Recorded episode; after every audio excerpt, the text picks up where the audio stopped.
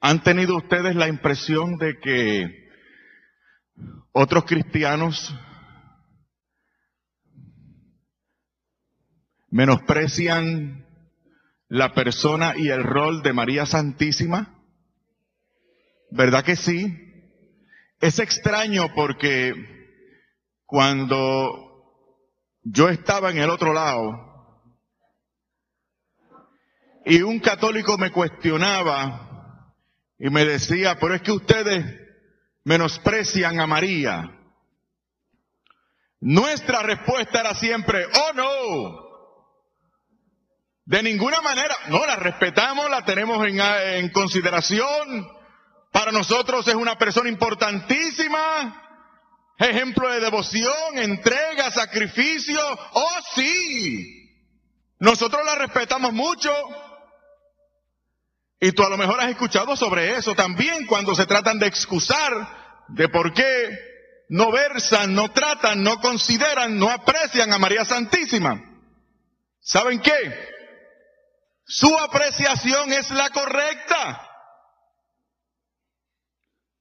Tienden a menospreciar a María Santísima. Y menospreciar significa que no la aprecian lo suficiente como, o como corresponde a una persona que le tocó vivir, cumplir un rol determinante en la historia de la salvación, como Santa María de Nazaret.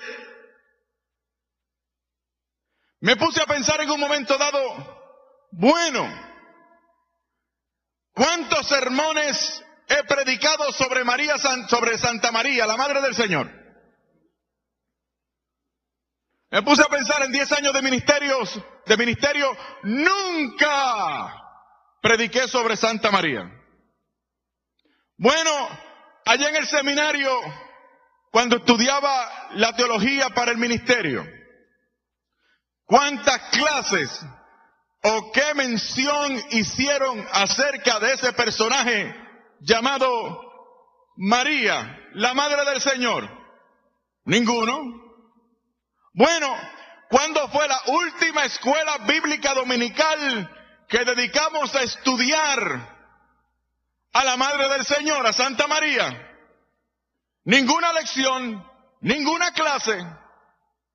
Es más, le digo a ustedes, para mi vergüenza, que en algunos casos tratando de evangelizar a católicos, les denunciaba la supuesta exageración de ellos cuando consideraban a María Santísima. Claro, yo sabía que si era cierto que ellos exageraran, eso no era excusa para que yo la menospreciara. Pero lo cierto es que con tal de uno ganarse un católico, cualquier cosa era válida.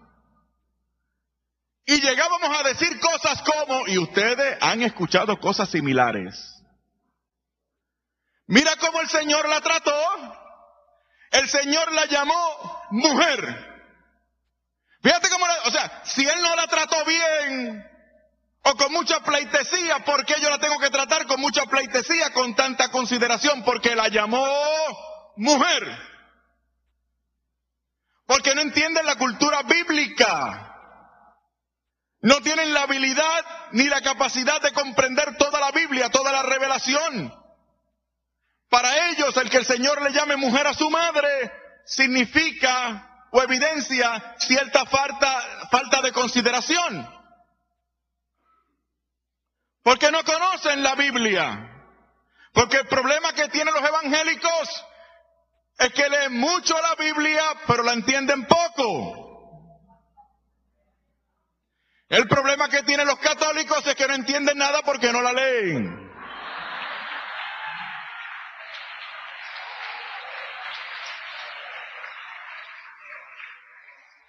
Pobres pecadores allá afuera. Pobrecitos de ellos.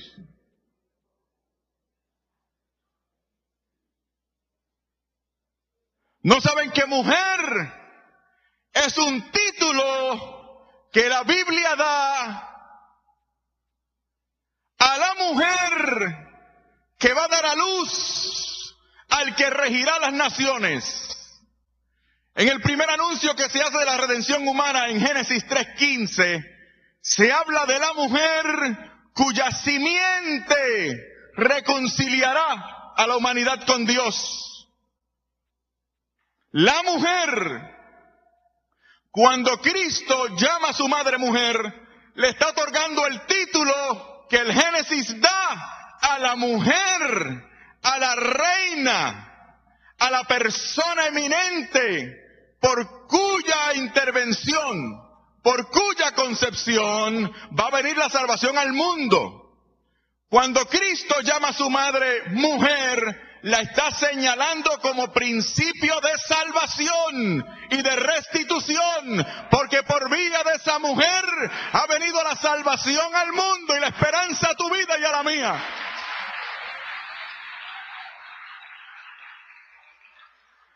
Otros textos como, miren, esto es increíble. Y es increíble cómo se atreven a mencionar cosas como estas para decir, Jesucristo no la veneró o no la trató tan bien como ustedes la tratan. Todavía estaba hablando a la muchedumbre el Señor cuando su madre y sus hermanos se presentaron fuera y trataban de hablar con él. Alguien le dijo, oye, ahí fuera están tu madre y tus hermanos que desean hablarte, pero él respondió al que lo decía, ¿quién es mi madre y quiénes son mis hermanos? y extendiendo su mano hacia sus discípulos dijo, estos son mi madre y mis hermanos. Yo señalaba este texto. Y es increíble como me creían.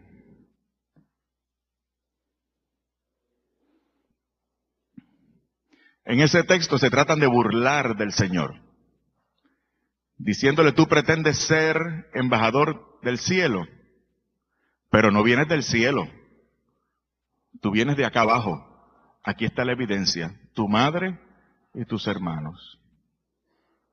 O sea, un texto o unas palabras, unas palabras que recoge la Biblia de algunos incrédulos que cuestionaban la majestad del Señor, son las mismas palabras que utilizan algunos para menospreciar a María Santísima. Lo mismo sucede con los libros deuterocanónicos que hablábamos ayer, ¿se acuerdan? ¿Saben ustedes que nuestros hermanos evangélicos no tienen esos siete libros deuterocanónicos? ¿Y saben cuál es el argumento de ellos? Que el Antiguo Testamento de ellos fue el reconocido por los judíos de Yabnia. O sea, un concilio no cristiano, sino judío, constituido por fariseos. El concilio de Yabni en el año 70 fue un concilio de fariseos, un concilio anticristiano, un concilio que se atrevió a referirse a nuestro Señor como un bastardo. Ese concilio anticristiano de Yabnia en el 70 es el que reconocen otras personas allá afuera como inspirado hasta el punto de aceptar los libros del Antiguo Testamento que a ese concilio, que ese concilio determinó como inspirado. O sea, si tú reconoces ese concilio como inspirado, tendría que reconocer los insultos que ese concilio hizo en contra de nuestro Señor como inspirados también. Nosotros no reconocemos el concilio de Yabnia de fariseos anticristianos que insultaron a nuestro Señor y a nuestra Madre Santísima. Nosotros reconocemos los concilios de la iglesia fundada por Cristo para enseñarnos la verdad de todo lo creado, de todo lo revelado.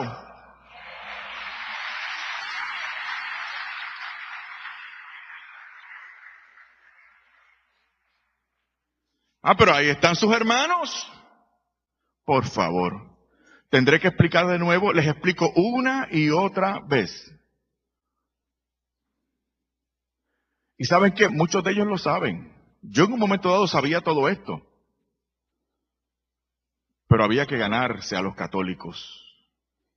Y como no ponían resistencia, a todos decían que sí.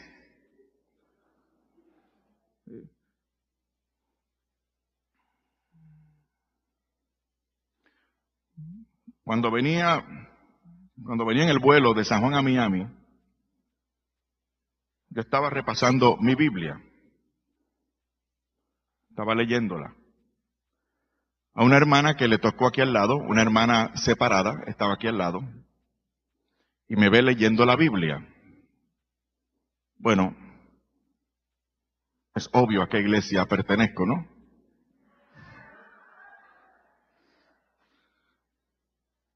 Así que ella pensó, presa fácil.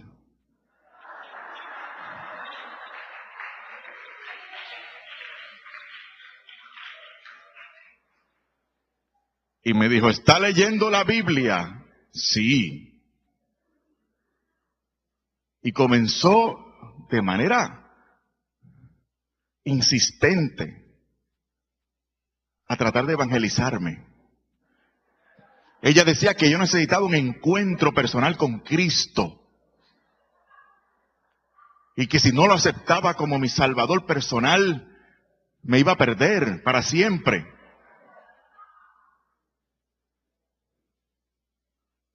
De verdad, hermana, sí. ¿Dónde dice en la Biblia esto de aceptarlo personalmente para que me salve? Bueno, dice en Romanos 10 que tienes que aceptarlo, creerlo en tu corazón y confesarlo con tu boca. Y le dije, ¿y los mudos que no pueden confesarlo? Se, se pierden.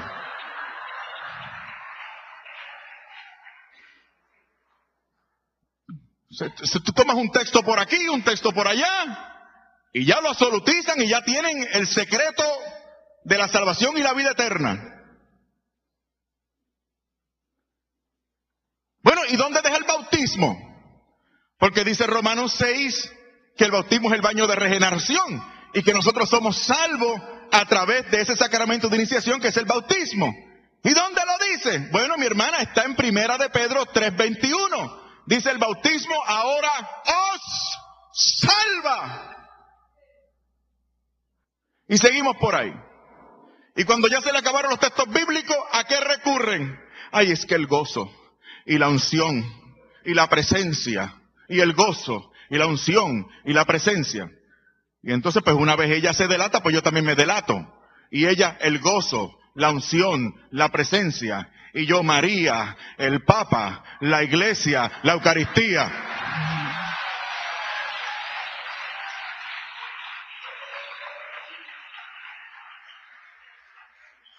Y al final me dijo, pero no importa, me dijo ella. Porque al fin y al cabo, la iglesia no importa. Al fin y al cabo usted y yo somos hijos de un mismo padre. Adiós mi hermana, hace 25 minutos querías convertirme y ahora da lo mismo, da igual a qué iglesia pertenezco.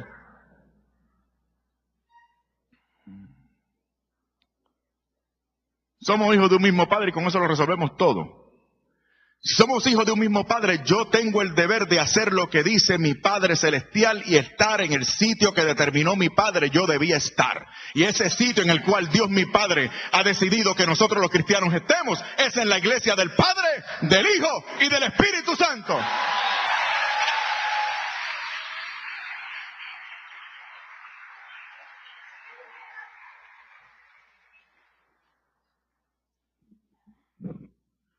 Pero ¿cómo yo no voy a rendir pleitesía a esa señora? A mi madre del cielo. El Señor lo hizo. ¿Cómo? Sí. Dice el cuarto mandamiento, honra a tu padre y a tu madre. Déjenme decirle que la palabra honra o el verbo honrar que se utiliza en este mandamiento en el Antiguo Testamento, la frase hebrea que se utiliza es glorificar.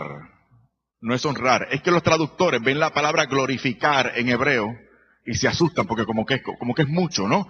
Glorifica a tu padre y a tu madre, pero esa es la palabra que dice. Eso es lo que dice el mandamiento revelado por Dios. Glorifica a tu madre y a tu padre.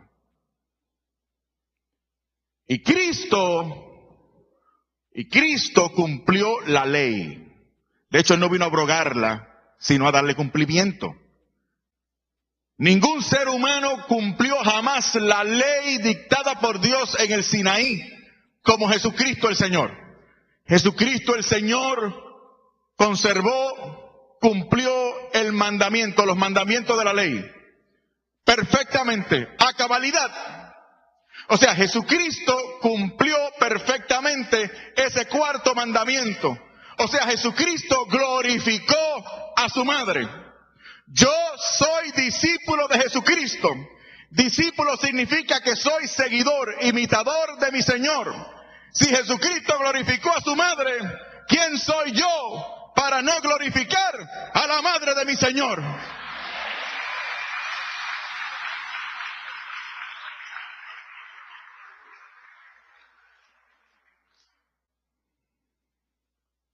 En segunda de Samuel capítulo 6, David actúa como un loco, celebrando, dando culto, sacrificando, danzando en torno al arca de la alianza. El arca de la alianza contenía los artefactos más importantes de la religión judía, los utensilios más sagrados de la religión judía, las tablas de la ley, el bastón de Aarón, y ejemplares del maná que cayó del cielo. Eso era lo que contenía el cofre del arca de la alianza. Y esa arca de la alianza representaba la presencia de Yahvé Dios entre su pueblo. Y David celebraba esa presencia, actuando como un loco. En un momento dado el arca como que se caía y un extranjero osó poner su mano para que el arca no se cayera. Y el dicho cayó muerto. La presencia de Dios. Y cuando David vio que el extranjero cayó muerto, se asustó. Y David dijo, esa arca para mi casa no va, porque David quería que el arca fuera la casa de él. Porque si a este tipo lo mata y yo meto esa arca a mi casa, nos vamos a morir todos. Así que David mandó a que el arca se quedara en casa de un extranjero. No de un judío, de un extranjero, para que si se muriera el extranjero con su familia, fuera el extranjero con su familia y no los judíos. Y el extranjero se llevó el arca para su casa. Al cabo de... El arca estuvo en casa del extranjero tres meses. Tres meses. David pidió un reporte y le dijeron, David preguntó, ¿Cuántas personas se han muerto en casa del extranjero? Y le dijeron, no, su majestad. Ha habido prosperidad en grande. Dios ha estado con ellos. Dios les ha bendecido por la presencia del arca en sus casas. Es maravilloso lo que ha ocurrido en esa familia, la bendición que tienen, el beneficio que han adquirido. Y David dijo que, ¿qué? Pues esa arca está mal ahí, esa arca tiene que estar en mi casa. Y el arca estuvo tres meses en casa del extranjero, dando bendición. A propósito, ¿cuántos meses estuvo Nuestra Señora Santa María en casa de su prima Santa Isabel? Tres meses. En el Antiguo Testamento, el arca de la alianza que contenía lo más sagrado de la ley judía, que representaba la presencia de Yahvé, era venerada. David lo veneró esa arca de la alianza, danzó, alabó.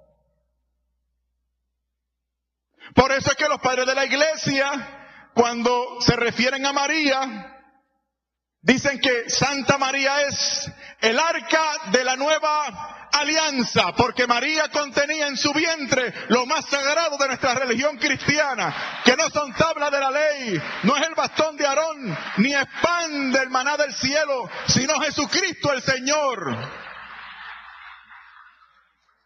Y si David actuó como un loco para venerar esa arca de la alianza, de la antigua alianza, ¿Por qué yo no voy a comportarme como un loco si es preciso para alabar y venerar al arca de la nueva alianza que me ha traído la salvación a mí y a mi familia y a ustedes también?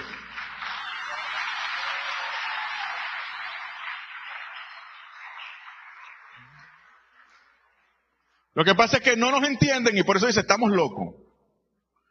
Estamos locos, eso es lo que dicen. Y saben qué, me han convencido. Si de algo me ha convencido allá afuera es de que estoy loco. ¿Saben por qué? Porque la definición eh, eh, de, de locura es cuando se es o se hace lo que para la mayoría es incoherente e incomprensible. Señoras y señores, nosotros somos una minoría, déjenme decirle. Que me traten como un loco, que piensen lo que les dé la gana. Yo quiero complacer a mi Señor y venerar a su Madre Santísima.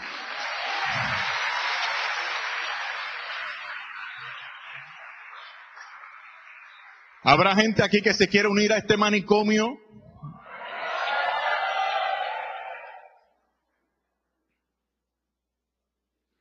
Todo esto se matizó cuando escuché una vez por radio a un señor, ese sí era, era mi héroe, era el hombre más anticatólico que yo he conocido jamás. Yo creo que en Puerto Rico no ha habido un hombre más anticatólico que ese. Oh, como insultaba, claro está, como yo era, como yo era de caché, pues yo no me solidarizaba con lo que él decía. Pero en el fondo me encantaba. Me encantaba. Los puertorriqueños lo conocieron, se llamó Geñito, ¿se acuerdan? Geñito. Se iba a la plaza de Guayama a insultar el cura. Soltar el cura. Sal de ahí, demonio. Y Geñito una vez por radio dijo algo que a mí me escandalizó. Él dijo, se refirió a Nuestra Señora, Santa María, como el demonio de María. Yo lo escuché y muchos otros también. Y me escandalicé. Pues yo enseñaba doctrina en el seminario y yo quería que nuestra feligresía estuviera siempre en contacto con la verdad y no dijeran ni creyeran disparates. Así que voy al comité ejecutivo de la denominación y le digo a mis compañeros, ¿han escuchado lo que Geñito ha estado diciendo? Ha estado insultando a la Madre del Señor. Y eso está mal, porque nuestra feligresía está oyendo a ese hombre y pueden seguir repitiendo ese error. Y está bien que evangelicemos a los católicos, pero si escandalizamos a los católicos no, no, no nos los vamos a ganar. Mis compañeros me dijeron, cállate la boca y no digas nada. Porque ese hombre tiene un medio poderosísimo. Su estación de radio cubre toda la isla. Y si hacemos una declaración pública en contra de él, y nos predisponemos en contra de él, y caemos en la lengua de él, nos va a hacer añico. Así que déjalo pasar. Bueno, su actitud, le dije yo, es una actitud cobarde. ¿Qué importa lo que él diga? Nosotros tenemos la responsabilidad de pastorear nuestras iglesias y enseñar la verdad a nuestra feligresía. Así que yo decidí que tenía que prepararme un poquito mejor en estos temas. Así que voy a una facultad católica, porque en el seminario evangélico no habían clases sobre, sobre María, y fui a una facultad católica cerca de mi casa, casualmente donde trabajo ahora, qué vueltas, qué vueltas del mundo. Es increíble. Y voy a matricularme a ver qué puedo aprender de doctrina católica. Con esto solucionaba dos problemas. Primero, encontraba, lo más seguro iba a encontrar cosas en la doctrina católica que me alejaran del catolicismo y de la iglesia católica. Y segundo, iba a aprender un poco más sobre Santa María para poder tal vez enseñar algo o por lo menos corregir aquellos errores. Me matriculé, me aceptaron enseguida, me enseñan el roster, o sea, el listado de cursos que iban a ofrecer. Y veo ahí que dice un curso, el curso era Mariología. Mariología. Y recuerdo haber pensado, oye, ¿quién será ese Mario? Hombre, no, tiene que ser, tiene que ser María, la madre del Señor, porque estos católicos siempre se pasan María, María, María, María. Así que me matriculé en el curso, sobreviví los próximos, las primeras dos semanas, gracias a Dios al cabo de las cuales me encontré un fraile en la biblioteca y el fraile me dice, Oye, reverendo, se ha corrido la voz, estás estudiando aquí, qué bueno. Y estás estudiando Mariología. Y le dije, sí. Y me dijo él con mucha emoción, ¿sabías tú que uno de los comentarios más bellos que se ha escrito sobre el Magnífica de la Virgen María lo escribió el doctor Martín Lutero? Y recuerdo haber pensado, oye, pero qué cura embustero este. Martín Lutero no pudo haber escrito nada muy bello sobre la Virgen porque Martín Lutero era protestante como yo. Pero el buen hombre sacó copia del comentario de Lutero y me lo dio y lo leí, efectivamente. Comentario al Magnífica de la Bienaventurada Virgen María por el doctor Martín Lutero. Y lo llevé a mi casa y lo devoré. Y desde entonces quedé fascinado con lo que mi padre espiritual decía de María Santísima. O sea, a Santa María no me la presentaron mis hermanos católicos, sino el fundador del protestantismo, Martín Lutero. Y todavía recuerdo algunas líneas que terminaron por marcar mi vida. Decía cosas como Martín Lutero decía cosas en aquel comentario como, nosotros los cristianos hacemos bien en tributar honores a la Santa Madre de Dios. Madre de Dios. Porque el doctor Lutero creía en la maternidad divina de la Virgen, ¿sabían? Ahora allá afuera no creen en eso. Pero Lutero sí creía en la maternidad divina de la Virgen. Y yo sé que aquí hay hermanos separados que nos hacen el favor de estar con nosotros. Y yo celebro la presencia de esos hermanos separados que están aquí con nosotros en la mañana de hoy.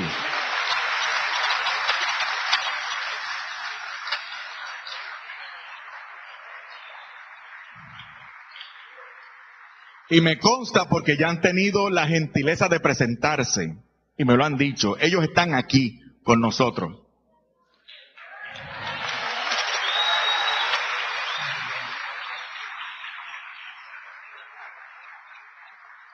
Y por deferencia a ellos, para que ellos no se sientan mal, porque nosotros no queremos que ellos se sientan mal, nosotros queremos que ellos se sientan cómodos. Ya hemos dicho que Martín Lutero creía la maternidad divina de la Virgen. Yo creo que ya con eso es suficiente para que ellos se sientan bien. O sea, a mí no se me ocurriría decir que Martín Lutero en el momento, en el momento en que iba a morir, mandó a llamar para confesar sus pecados y ser absueltos. O sea, eso yo no lo voy a decir.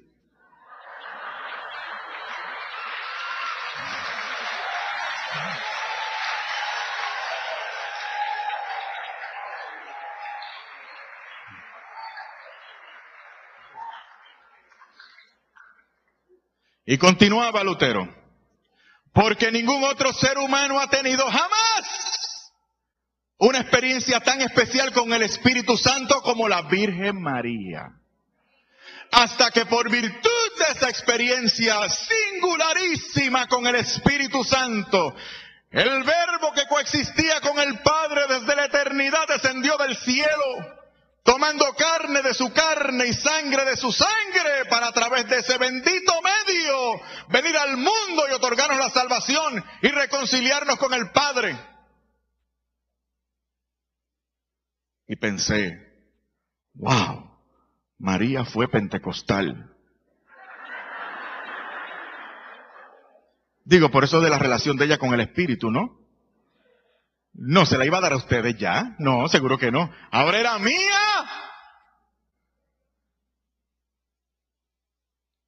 Y descubrí otras cosas maravillosas, porque en esa semana yo decidí que iba a enseñar sobre la Virgen en mi iglesia pentecostal.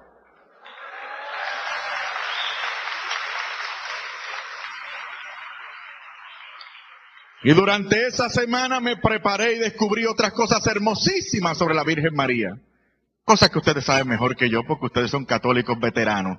Yo soy un católico novato. Yo sé que ustedes me hacen el favor de sonreír y de, sorprenderse y de aplaudir para hacerme sentir bien, pero yo sé que estas cosas ustedes las saben ya. Sí, hombre, seguro.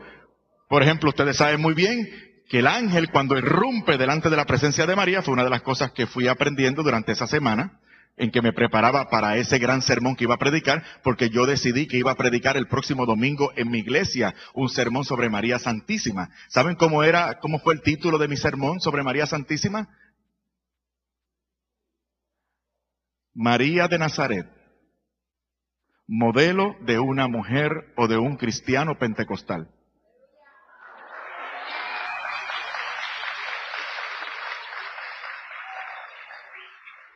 Y durante esa semana descubrí otras cosas que ya ustedes saben muy bien.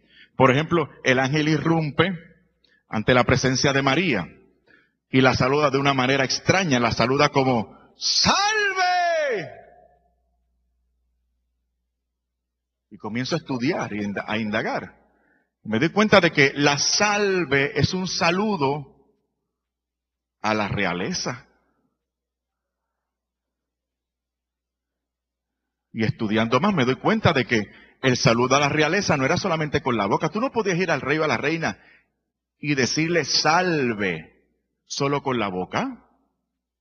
Rey, tú, salve, vaya, salve, yeah, salve. No, no, no era con la boca nada más, era con la boca y con el cuerpo. ¿Ustedes quieren saber cómo es el anuncio del salve a la realeza, de la salve a la realeza? ¿Ustedes quieren saber cómo fue el anuncio o el saludo del ángel a María Santísima? ¡Salve!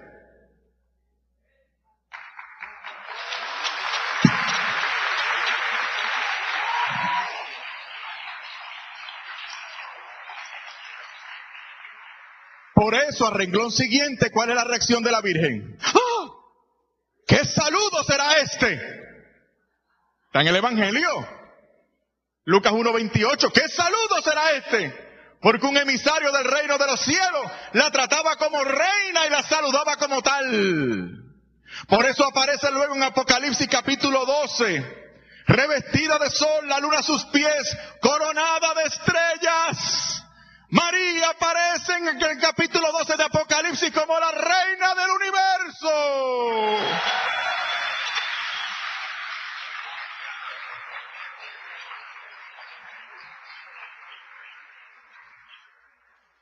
Y hay otras cosas más, pero ya ustedes las saben a saciedad. Así que yo mejor no voy a decirlo. Pero, tengo que, tengo que avanzar. Miren. Pues si ya ustedes lo saben. Sí, por ejemplo, ustedes saben que el ángel le dijo, el ángel la saludó, pero no la llamó María después. En sus Biblias en español aparece que, le, no le llama María, parece que la llama como llena de gracia, muy favorecida, ¿verdad que sí? Pero no, no, no, no, tachen esa palabrita. Eso, eso es en español. No, no, no. Lo que el ángel, la palabra que el ángel le dijo a María, en primer lugar no la llamó María, o sea, le cambió el nombre. Y en la Biblia cuando se le cambia el nombre a alguien, se significa un rol determinante de esa persona en la historia de la salvación. Lo recuerdan, ¿verdad? Abraham, Abraham, Jacob, Israel, etcétera.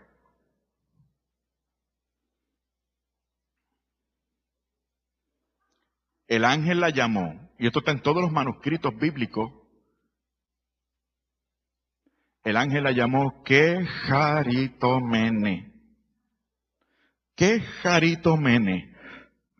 No es un adverbio, no es un adjetivo, es un sustantivo, es el nombre que le da a ella. ¿Qué mene? Y cuando leí esto supe que me estaba metiendo en un problema. Sí, porque ¿qué mene aparece una vez más en el Nuevo Testamento, en el primer capítulo de Efesios, para hablarnos acerca de la misma gloria, gracia, favor, y misericordia de Dios. Pero ¿qué significa quejaritomene? Es un término impreciso, pero no por eso ambiguo. El nombre que el ángel le da a María, quejaritomene, significa la que siempre, por siempre jamás, vas a gozar del favor, de la plenitud y la llenura de la gracia de Dios. La que actualmente estás revestida, llena, pleta, abundante de la gracia de Dios. La que siempre, desde siempre, aún antes de nacer. Desde el principio, desde antes, has gozado del favor, la plenitud, la llenura de la gracia de Dios que es antídoto para el pecado. Oh, pensé yo, con razón estos católicos creen que María fue preservada inmune de toda mancha de pecado original. Si está en la Biblia, Lucas capítulo 1, versículo 28, que Jaritomene.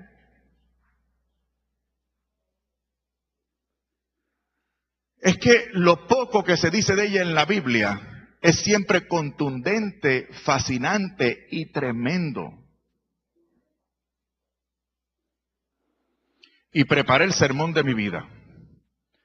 Y lo prediqué ese domingo en mi iglesia.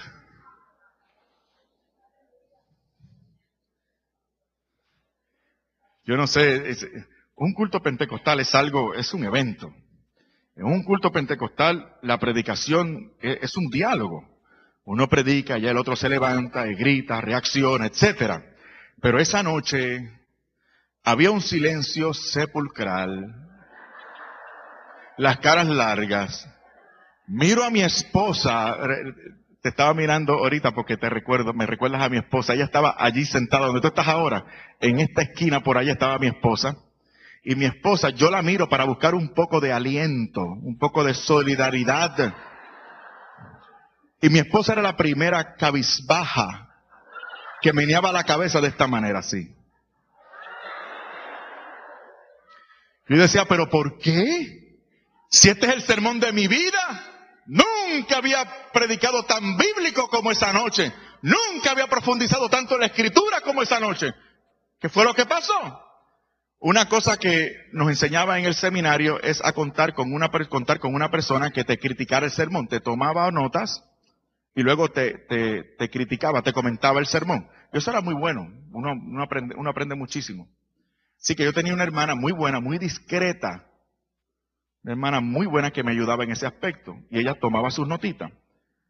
Al final del culto le pregunté a ella en una reunión privada, hermana, ¿qué fue lo que pasó con el sermón? Y ella me dijo, ay pastor, estuvo bien, no lo voy a negar, estuvo bonito, pero, ¿pero qué? Es que demasiado mariano. Y le dije, pero ¿por qué demasiado mariano? Y me dijo, es que usted se pasó todo el mensaje, María, María, María. María, María, María. Y me dio coraje y le dije, pero hermana, si es que yo hago lo mismo con otros personajes bíblicos. Yo hago lo mismo, usted, usted, usted, es mi testigo, yo he hecho lo mismo aquí, yo he predicado una y otra vez sobre Adán, Adán, Adán, y no hay ningún problema. Adán, por cuya metidura de pata estamos todos sumidos en este valle de lágrimas. No es, no es, no es, no es, y no hay ningún problema. ¿Se acuerdan de la borrachera de Noé con sus hijitas? Puedo predicar sobre Jacob, Jacob, Jacob, Jacob y no hay ningún problema. Jacob significa ladrón, usurpó la primogenitura de su hermano mayor engañando a su padre y no hay ningún problema. Hermana, yo he predicado, usted lo sabe aquí, sobre David, David, David, David, y proponerlo como ejemplo elocuente de un creyente acabado, y no hay ningún problema. A propósito, ¿han escuchado ustedes o leído la historia de David? Un mercenario, un asesino, un mal padre. ¿No sabían ustedes que David consintió el ultraje de una hija de él por un hijo de él? ¿Tamar? ¿O no se acuerdan acaso ustedes del pecadillo contra Urias Celeteo? Y no hay ningún problema. Puedo predicar sobre el hijo de él. Salomón, Salomón, Salomón. Y no hay ningún problema. ¿Han escuchado ustedes o leído la historia de Salomón? De un degenerado. Sí, puso altares a los dioses falsos donde gusto y gana le daba a las mujeres. Ah, hablando de mujeres. Ay, va María.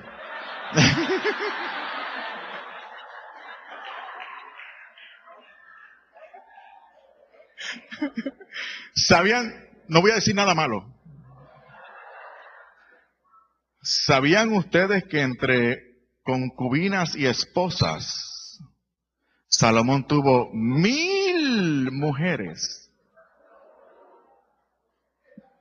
Puertorriqueños que hay aquí, concubinas son chillas. ¿Sabían ustedes que entre concubinas y esposas tuvo mil mujeres? es increíble, yo no puedo con una y él tenía mil.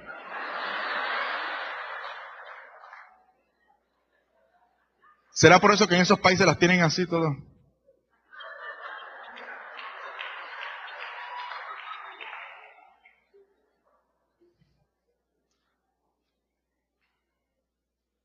Pero usted me quiere decir a mí que yo no puedo predicar sobre la única mujer que ha parido a Dios. Ahora me va a decir, me preguntó ella, que María es madre de Dios.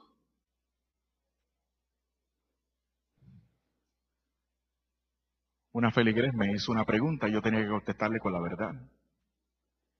Le dije, hermana, María es madre de la segunda persona de la Santísima Trinidad Emanuel, Dios con nosotros. Jesucristo es Dios. Por lo tanto, María es madre de Dios.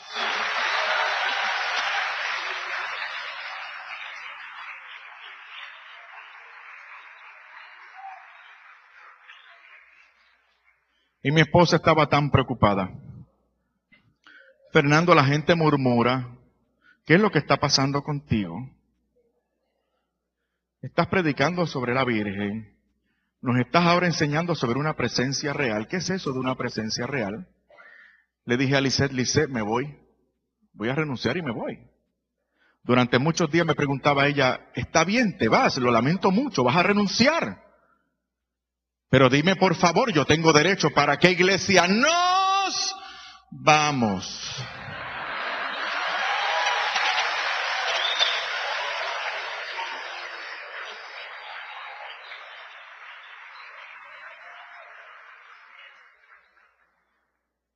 Ella me dice ahora que en realidad ella no estaba tan disgustada porque ella pensaba que yo me quería ir para una denominación evangélica que pagaba mejor que la nuestra.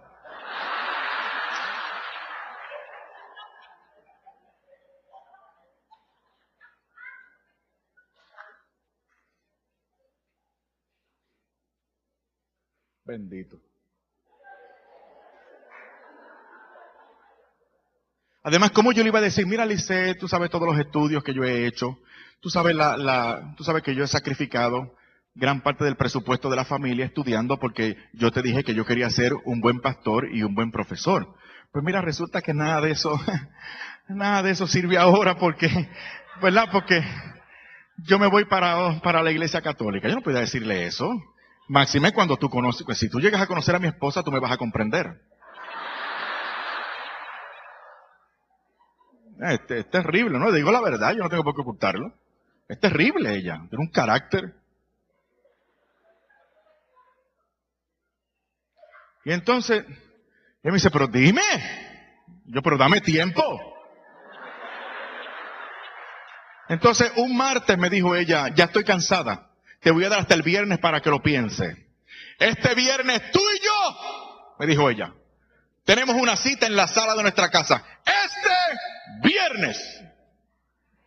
Y yo le respondí, y ni un día más tarde. No, porque llega el momento en que uno no puede dejarse abusar, uno tiene que demostrar quién manda.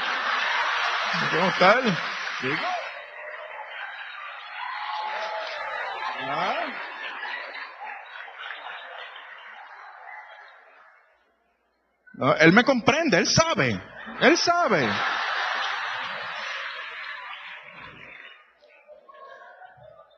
Y ustedes también, no se hagan, ustedes también.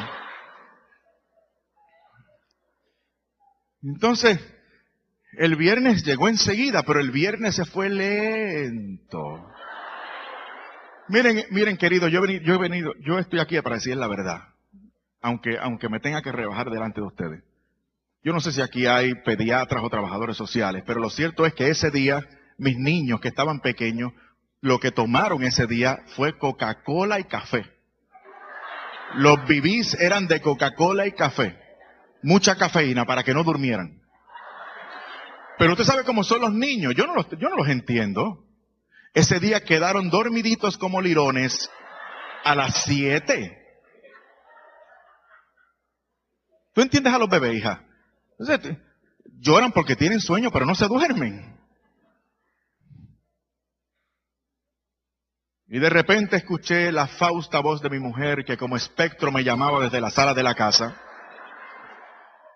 Fernando, te espero en la sala de la casa. mi madre, aquí fue. Y fui a la sala y me decía, anda, dime, ¿para dónde nos vamos? Y yo, Lisset, no sé cómo decirte. Yo tengo derecho, replicó ella. Yo no sé cómo decirte. Pues está bien, yo te voy a ayudar entonces. Y entonces yo procedí a taparme la cara. Por vergüenza lo reconozco, pero también como medio preventivo.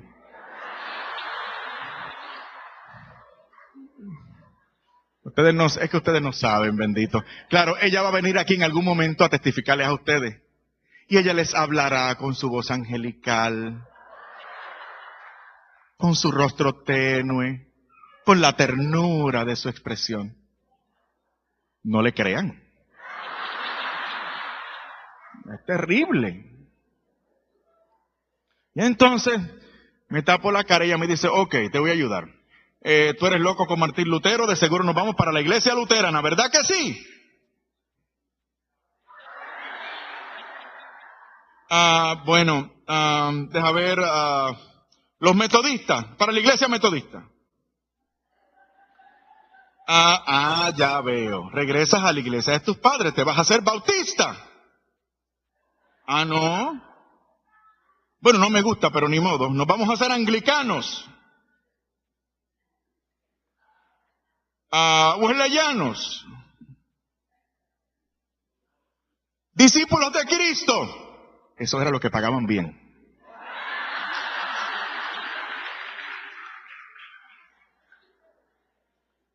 Iglesia Nazarena. Asamblea de Dios. Asamblea de Iglesias Cristianas.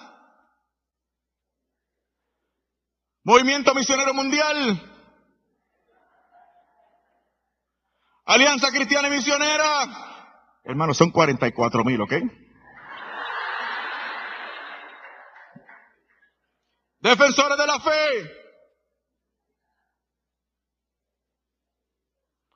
Iglesia Evangélica Unida. Iglesia Unida en Cristo.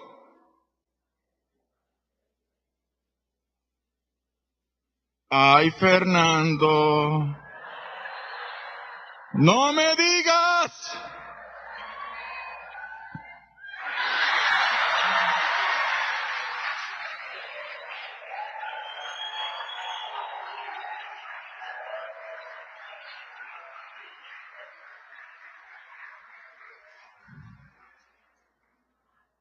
Católico romano. Sí, Lisset. Está bromeando. No, Lisset, es el camino que me muestra el Señor. Me voy a hacer católico. ¿Pero de qué Señor tú hablas? Te habla hablado a ti, a mí no me ha dicho nada. Pero ¿cómo es posible que Dios le diga a alguien que se vaya para esa iglesia? Pero mírate, Fernando, yo me siento engañada. Pero mírate, tú eres un ministro. ¿Pero qué pasó contigo? Ahora me explico ciertas cosas que no me había, de las que no me había percatado. Oye, me siento, me siento frustrada contigo, me dijo mi mujer. Fernando, me dijo ella, yo hubiese preferido una infidelidad de tu parte. Yo quiero que tú sepas que esta decisión tuya afecta a nuestra familia y este matrimonio también. Y te advierto, mis hijos son míos. Nada de eso que hacen en esa iglesia de catequesis y primeras comuniones. Mis hijos. No, señor. Y mi esposa me dejó. Fueron los dos meses peores de mi vida. Lloraba todos los días cuestionando al Señor. El matrimonio ejemplar ahora era, ahora era tema de conversación para todo el mundo. Mi esposa ahora testifica de las llamadas que recibió instándole al divorcio. Porque mi historia hasta por televisión salió, para bien o para mal.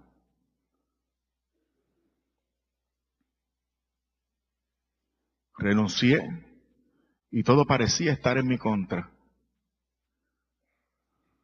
El negocio de la familia quebró en esos días. Yo no tenía medios para sostener a mi familia ya más. Y mi esposa creía que por mi decisión yo había optado por abandonar a mi familia a un futuro incierto. Yo sabía que no era así, yo simplemente hacía la voluntad del Señor. ¿Se dan cuenta ustedes ahora de por qué hablo como hablo? Porque por esta decisión mis hijos pasaron hambre. ¿Cómo es posible que a alguno de ustedes se les ocurra decir que da lo mismo esta iglesia que otra iglesia?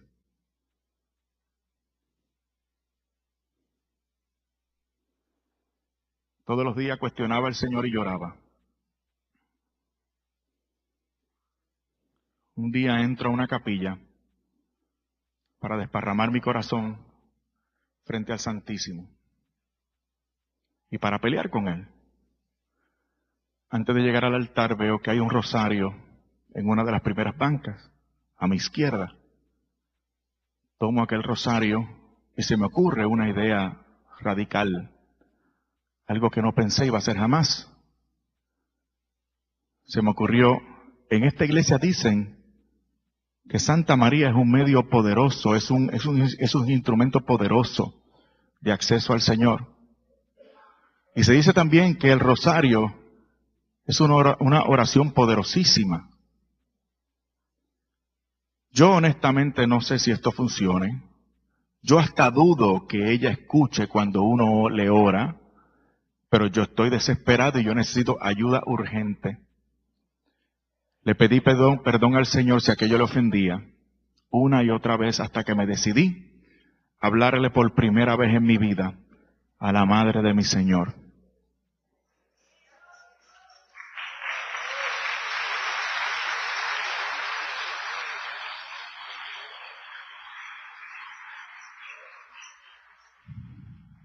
Señora del cielo, estoy deshecho. He hecho lo que tu hijo me dice. Y mira cómo van las cosas.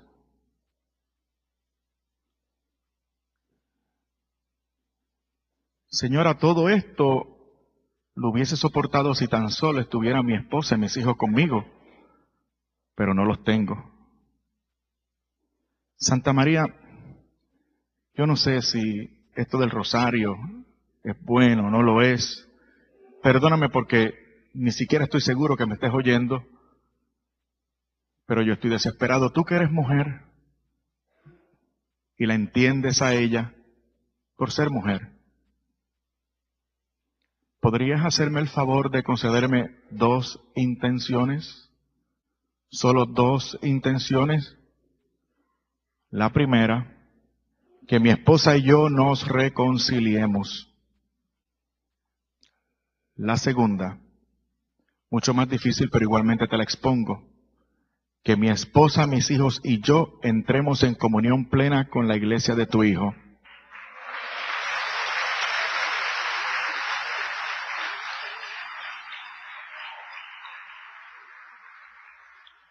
y procedí a hacer aquel rosario. Yo no sabía hacer el rosario, sabía que tenía que ver con Ave Marías y Padres Nuestros. Y yo lo hice torpemente. Aquel rosario me tomó 50 minutos porque después de lo que yo creía eran 10 Ave Marías, yo le pedía perdón al Señor si aquello le ofendía. Terminé de hacer aquel rosario a las 10 de la mañana. A las 10 de la mañana. Salí a hacer algunas diligencias Entre ellas pedirle a los bancos que por favor tuvieran paciencia conmigo. Regreso a mi casa tarde por la tarde. El portón estaba abierto. La puerta principal de la sala también. Escuché a niños que jugaban en la sala. Abro la puerta, abro la, la puerta de screen y me percato de que mis hijos, mis tres niños están allí. Ellos corren y me abrazan. Me percaté de que una persona venía por el pasillo a reunirse con nosotros.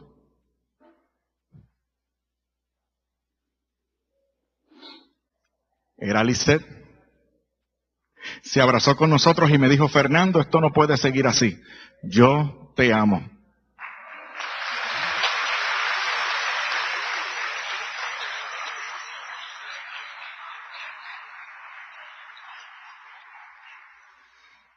Y yo estaba tan extrañado y le dije, pero ¿qué pasó? Fue lo primero que se me ocurrió. ¿Pero qué es esto? ¿Qué fue lo que pasó? ¿Cuándo tomaste la decisión? Y me dijo, esta mañana, a las 10 de la mañana.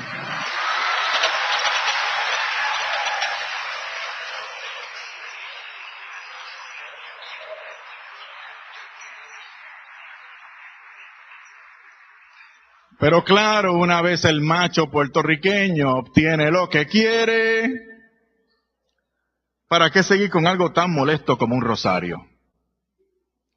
Hasta un año después fue que vine a descubrir la grandeza de mi Madre del Cielo. Yo me deshice de aquel rosario, no quise saber más del rosario. Me preocupaba, me molestaba el rosario. No sé qué hice con él, no sé dónde está. Pero un año después, por fin entro en comunión plena con la Iglesia Católica. Entro por así por la Santa Iglesia Catedral, televisión, noticiarios. Aquello estaba lleno.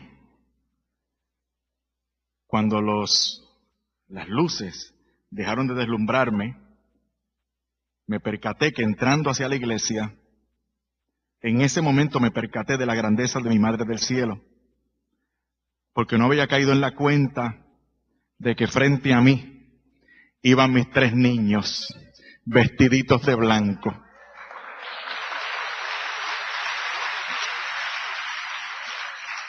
a ser bautizados y mi niña mayor a hacer su primera comunión.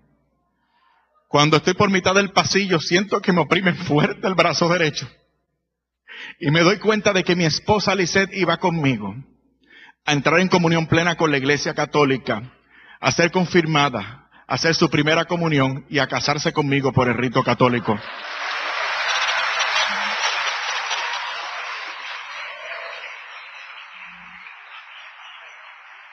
Aquella noche, la Virgen me concedió la segunda intención de aquel rosario mal dicho y con poca fe. Porque yo me olvidé de mi madre, pero mi madre nunca se olvidó de mí. Esa es, señoras y señores, nuestra Reina del Cielo, María Santísima, Su Majestad, la Reina.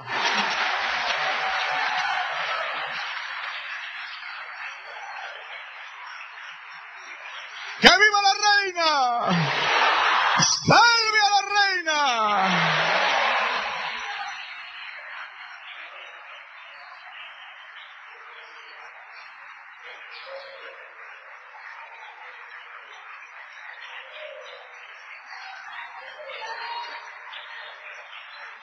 Bendito sea el Señor. Bendito sea el Señor. ¡Uh! ¡Gloria a Dios! ¡Eh! ¡Eso es! ¡Uh! ¡Gloria! ¡Eso!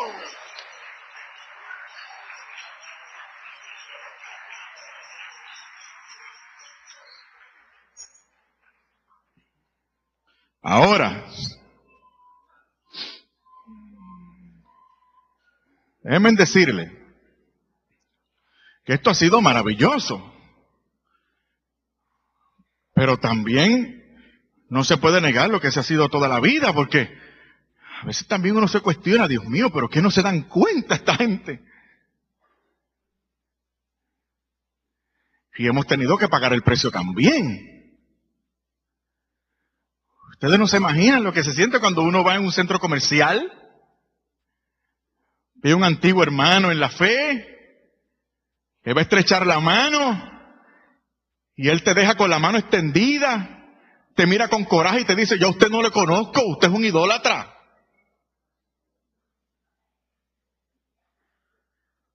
Usted que sabe lo que es que la hija pequeña de usted le diga, papi, llamó a otra persona para insultar.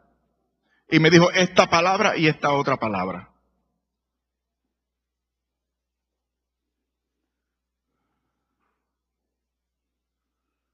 Ustedes no saben lo que es que la gente que uno quiere piensen, crean que uno está perdido y que va camino al infierno. Eso es lo que sucede. Y no les puedo negar que a veces hasta me siento un poco solo.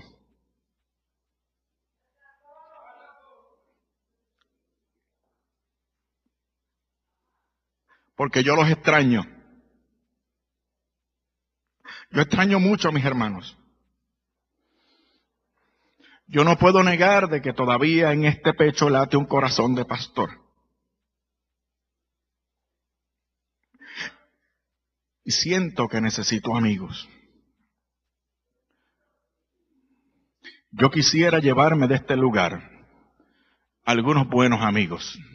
Sin embargo, yo creo que la amistad se fundamenta en la verdad. Yo no estoy dispuesto a ceder a la verdad. No estoy dispuesto. Por lo tanto, quiero ser bien, quiero ser bien franco en esta mañana. Aquellos de ustedes que quieran ser mis amigos, yo les advierto. A los que quieran ser mis amigos, les advierto. Nunca, pero nunca digan, delante de mi esposa y delante de mí, nunca digan que da lo mismo esta iglesia que cualquier otra iglesia. Nosotros hemos dejado atrás